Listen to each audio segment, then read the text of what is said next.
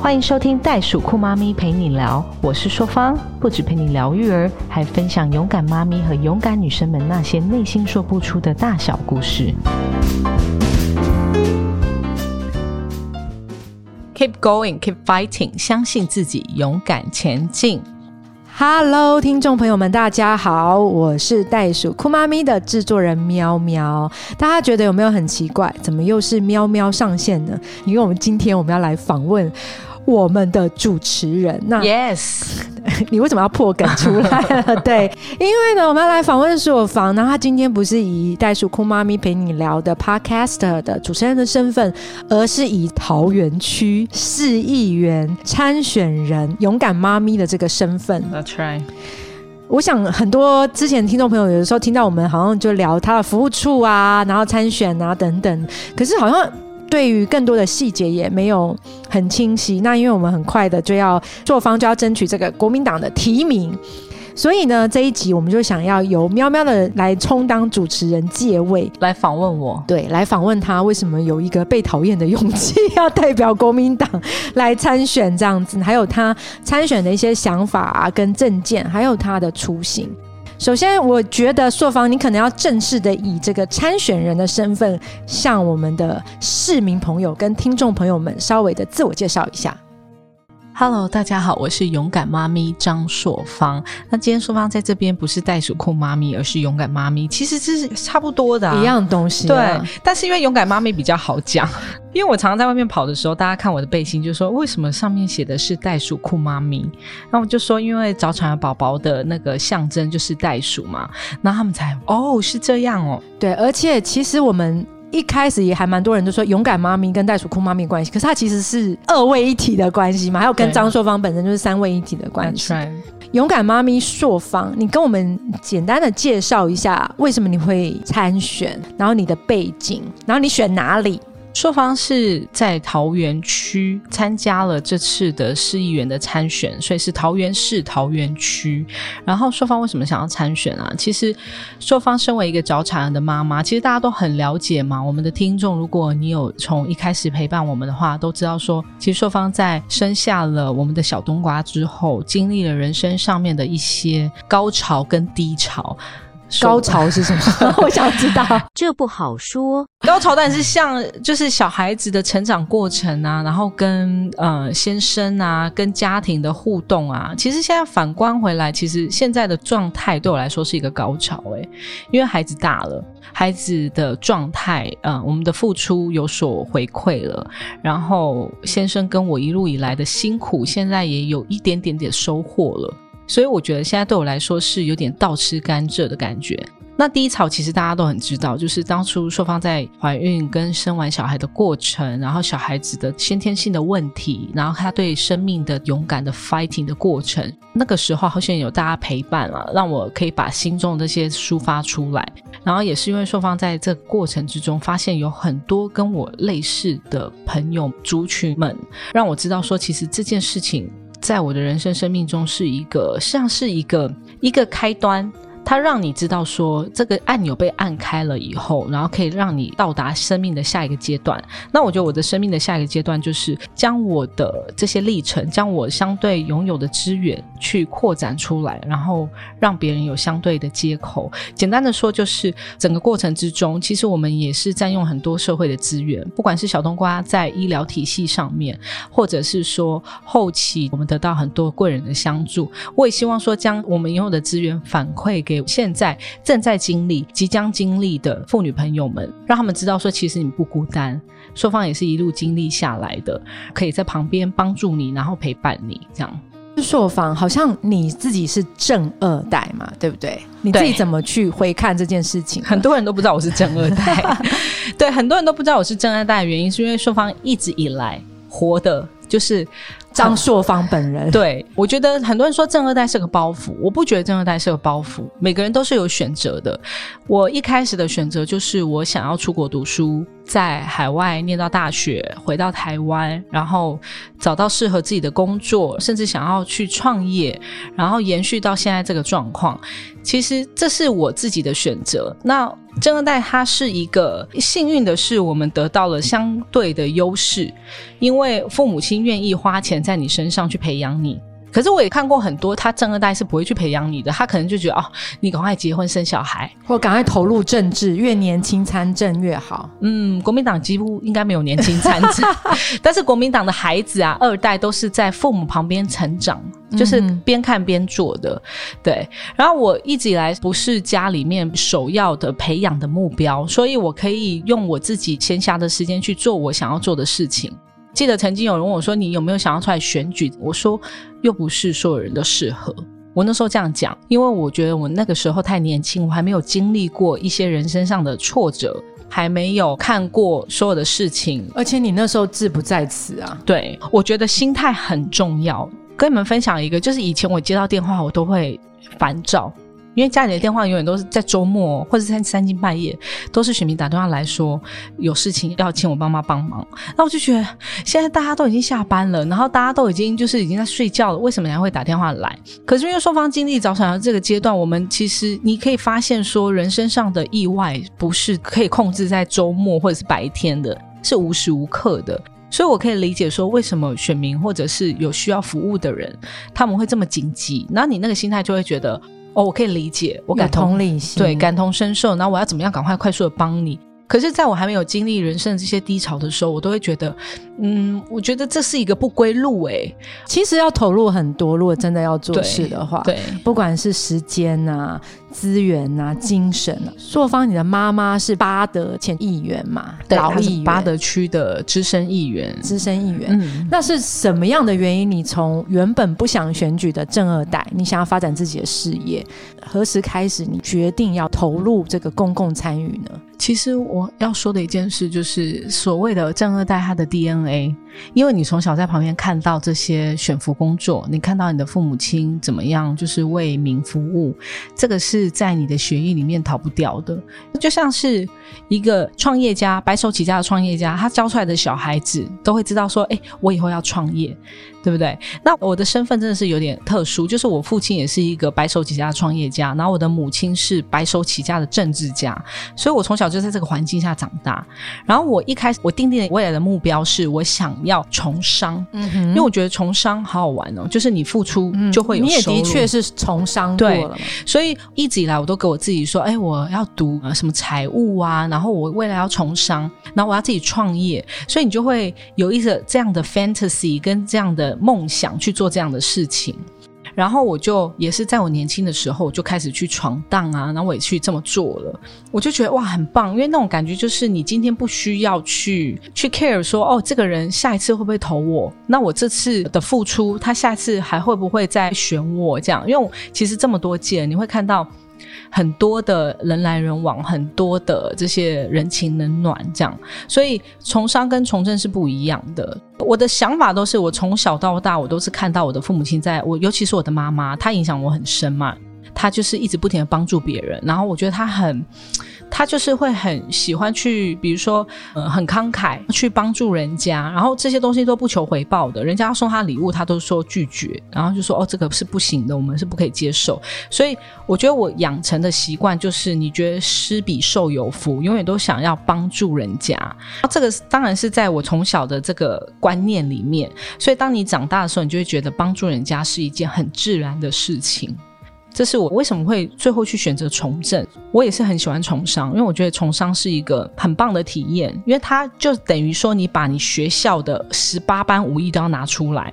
我在创业的时候，我必须一个人要跑业务、做财务报告，我要报税，然后我要去思考说：哎，我的美编啊，我的产品要怎么设计？我的这个礼盒我要怎么制作？然后我要怎么样接洽什么样的团体可以去买我的东西？就是很不一样的，就是你一个人要去。做所有的事情，这是一个创业，因为你创业，你要自己也要懂啊，你不可能你不懂，然后你还要去跟人家讲说，哎，我要怎么做？这样，在创业之后，其实也蛮有成就感的，因为在这个过程之中啊，你在做食物啊，从零到有啊，你怎么样从没有的东西创造出来，然后让人家吃下去的时候，觉得又是健康、好吃，健康，然后又是安全的东西，然后你就会觉得心里那个满足感是很开心的。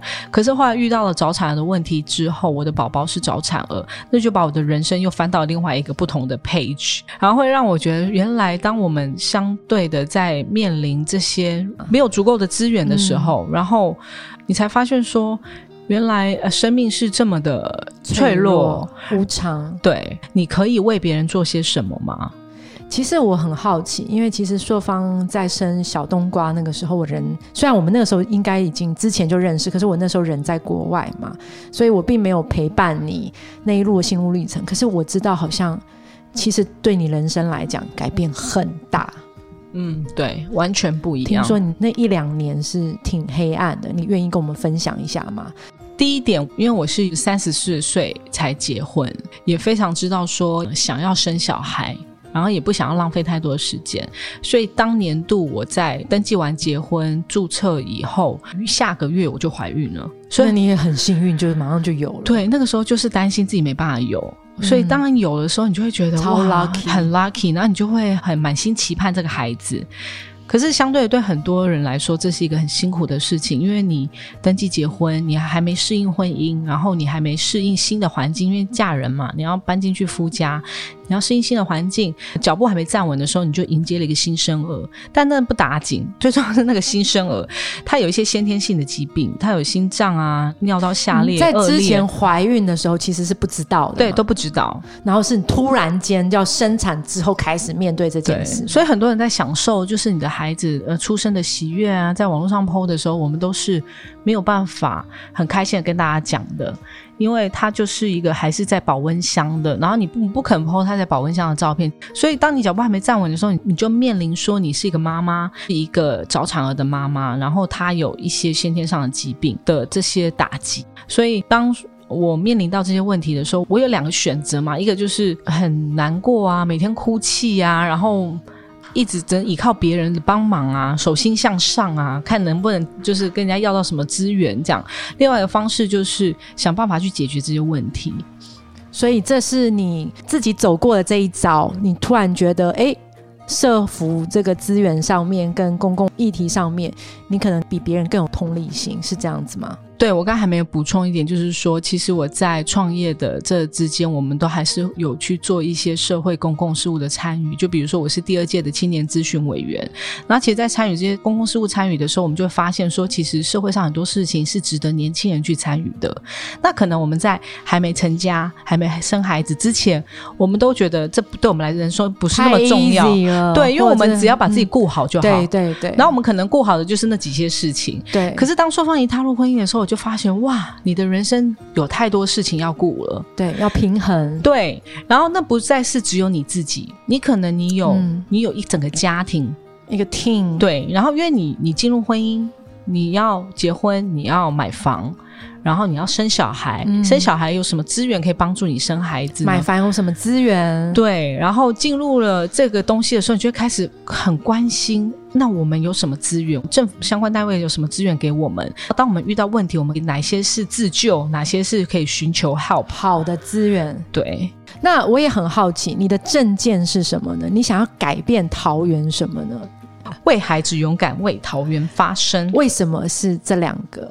哎，其实硕方在进入母亲这个角色以后，发觉到说现在女生就是比较少结婚，然后又相对的少子化，女生其实双薪啊，或者是说现在对自我的肯定啊，其实大家都是生活在一个很高的压力的一个状态。如果现在女性愿意生啊，其实是结婚已经不是一个选项了啦。对，但是愿意生的话，其实我们更该给予他们更多的肯定，跟给他们更多的资源。我觉得这是一个很重要的一件事情。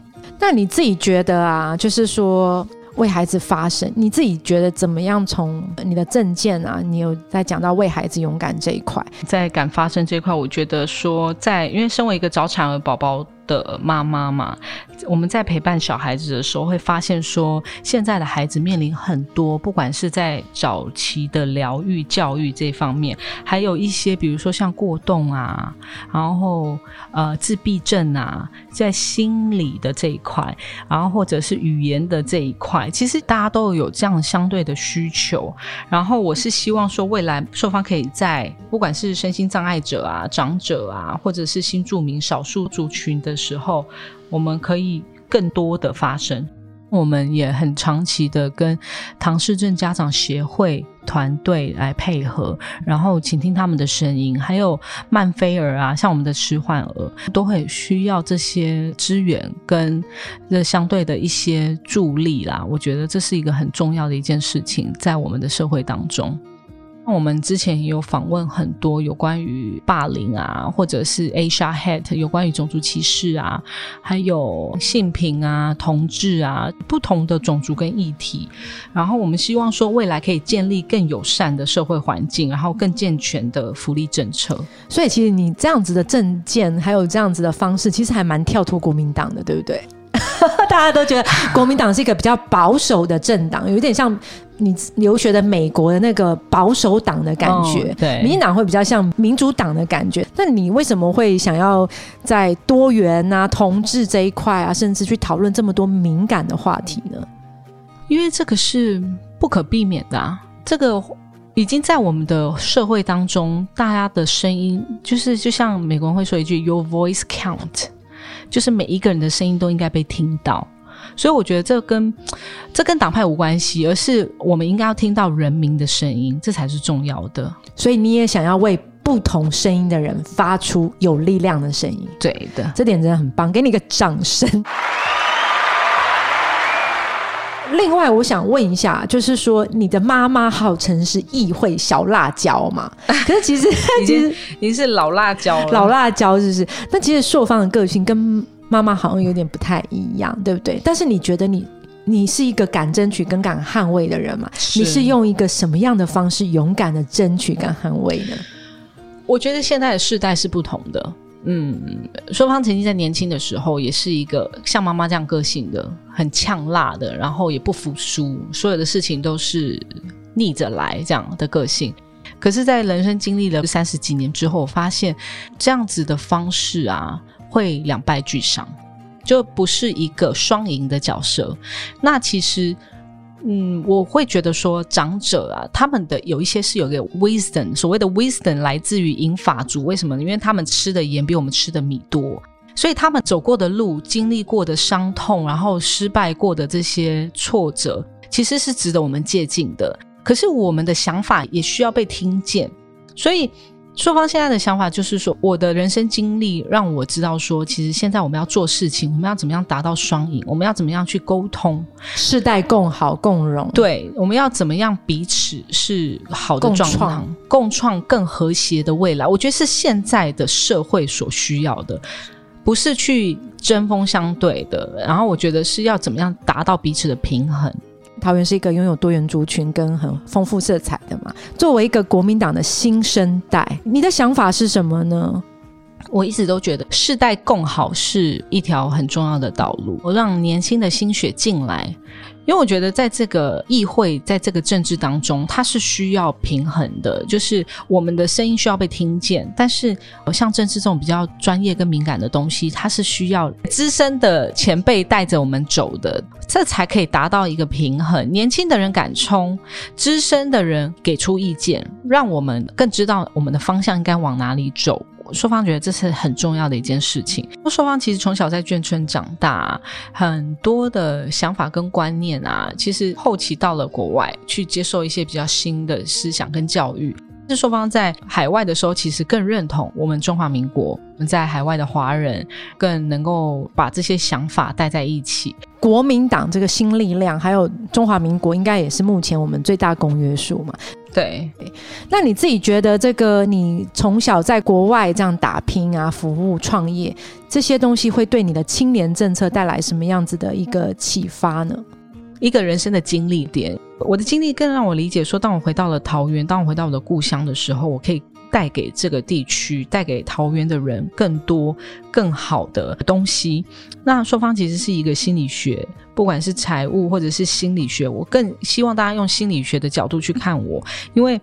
其实，在心理学这方面，是现在这社会是非常需要的一个特质，不管是在沟通也好，或是理解也好，就互相理解的方式也好。那其实我不仅是女性的创业家，也更关心青年世代的教育议题，还有青年创业、心理健康啊的发展。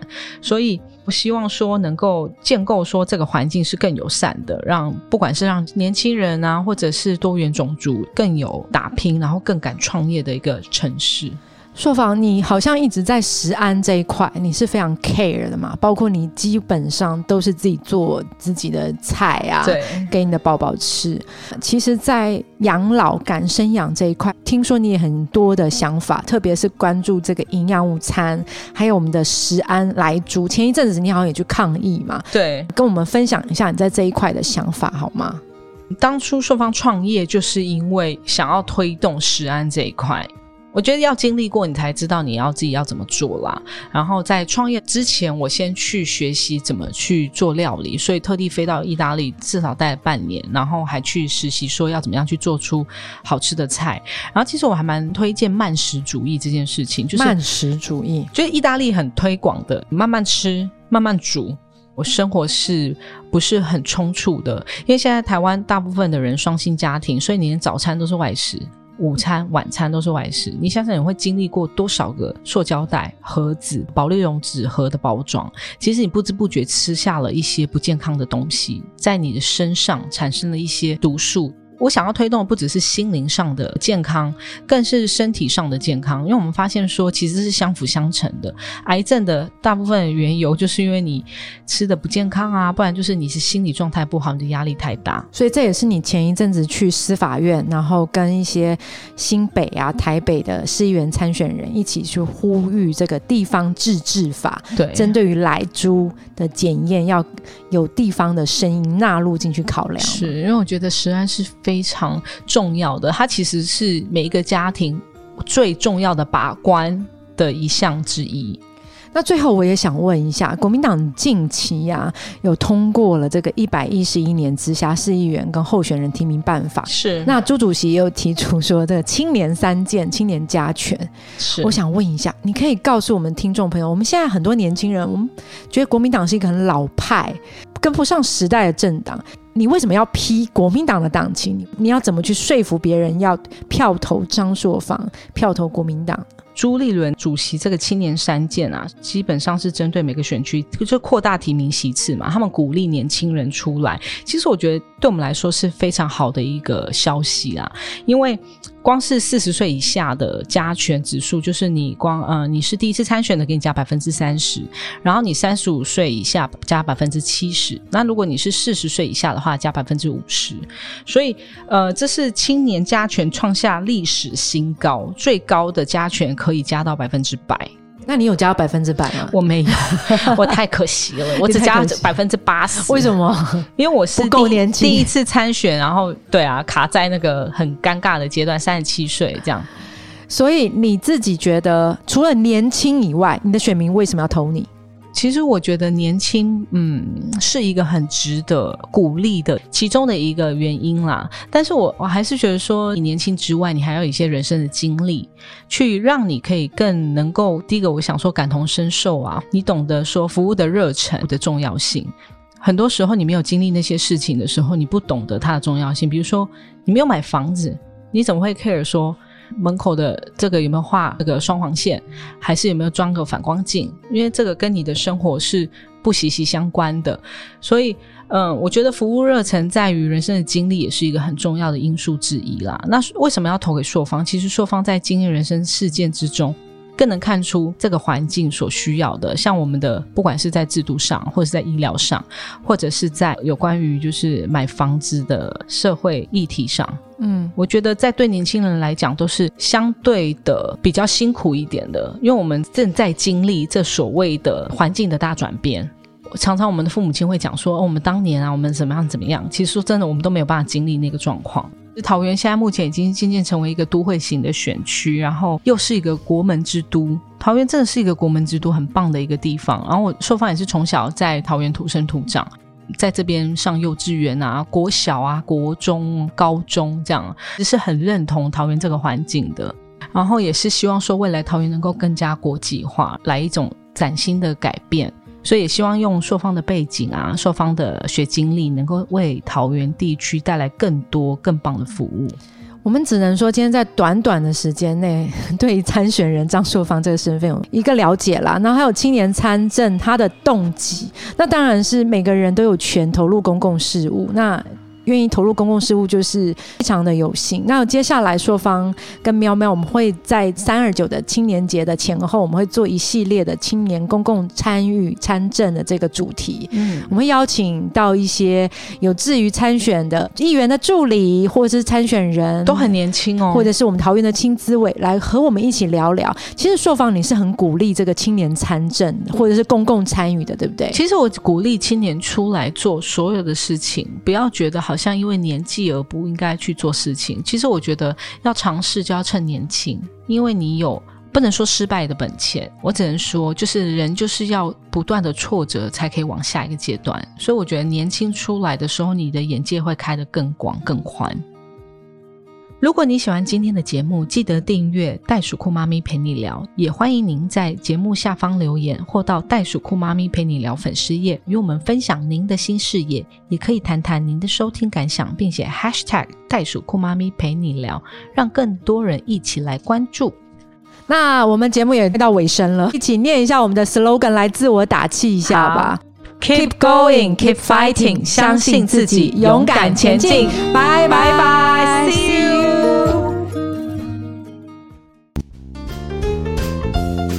本集节目由耀登丙南文教协会支持录制。耀登丙南文教协会从文化、教育及艺术三大方面积极落实，用爱与社会携手共好。我们想透过与大家分享正面能量，以更多实际行动回馈台湾在地，用爱与关怀打造更好社会。